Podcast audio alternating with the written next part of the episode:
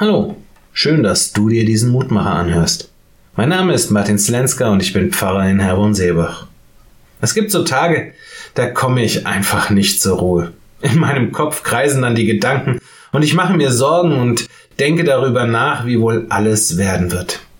Das sind wirklich zermürbende Tage, denn in meiner eigenen Gedankenwelt, da ist der Weg, der vor mir liegt, immer wieder steinig, mühsam und anstrengend. In Gedanken sehe ich all die Gefahren, die auf dem Weg auf mich lauern könnten. Und ich bin überzeugt davon, dass jede einzelne davon auch wirklich eintreffen wird. Im Blick zurück, ja, da sieht das meist immer wieder anders aus. Doch der Blick nach vorne tut sich schwer, das zu glauben.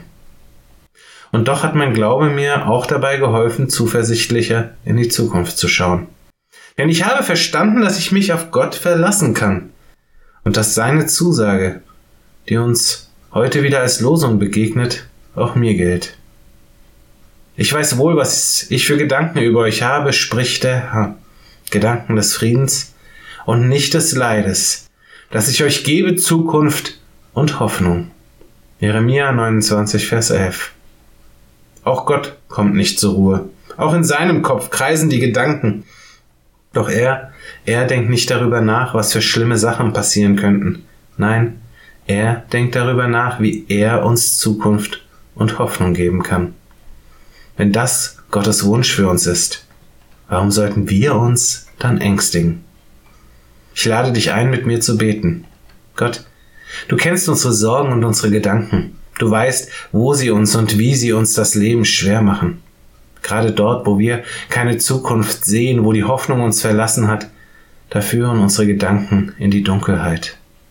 Wir greifen dann nach jedem Strohhalm. Wir suchen Antworten und Lösungen, die uns beruhigen, die so oft aber nur ganz kurzfristig wirken.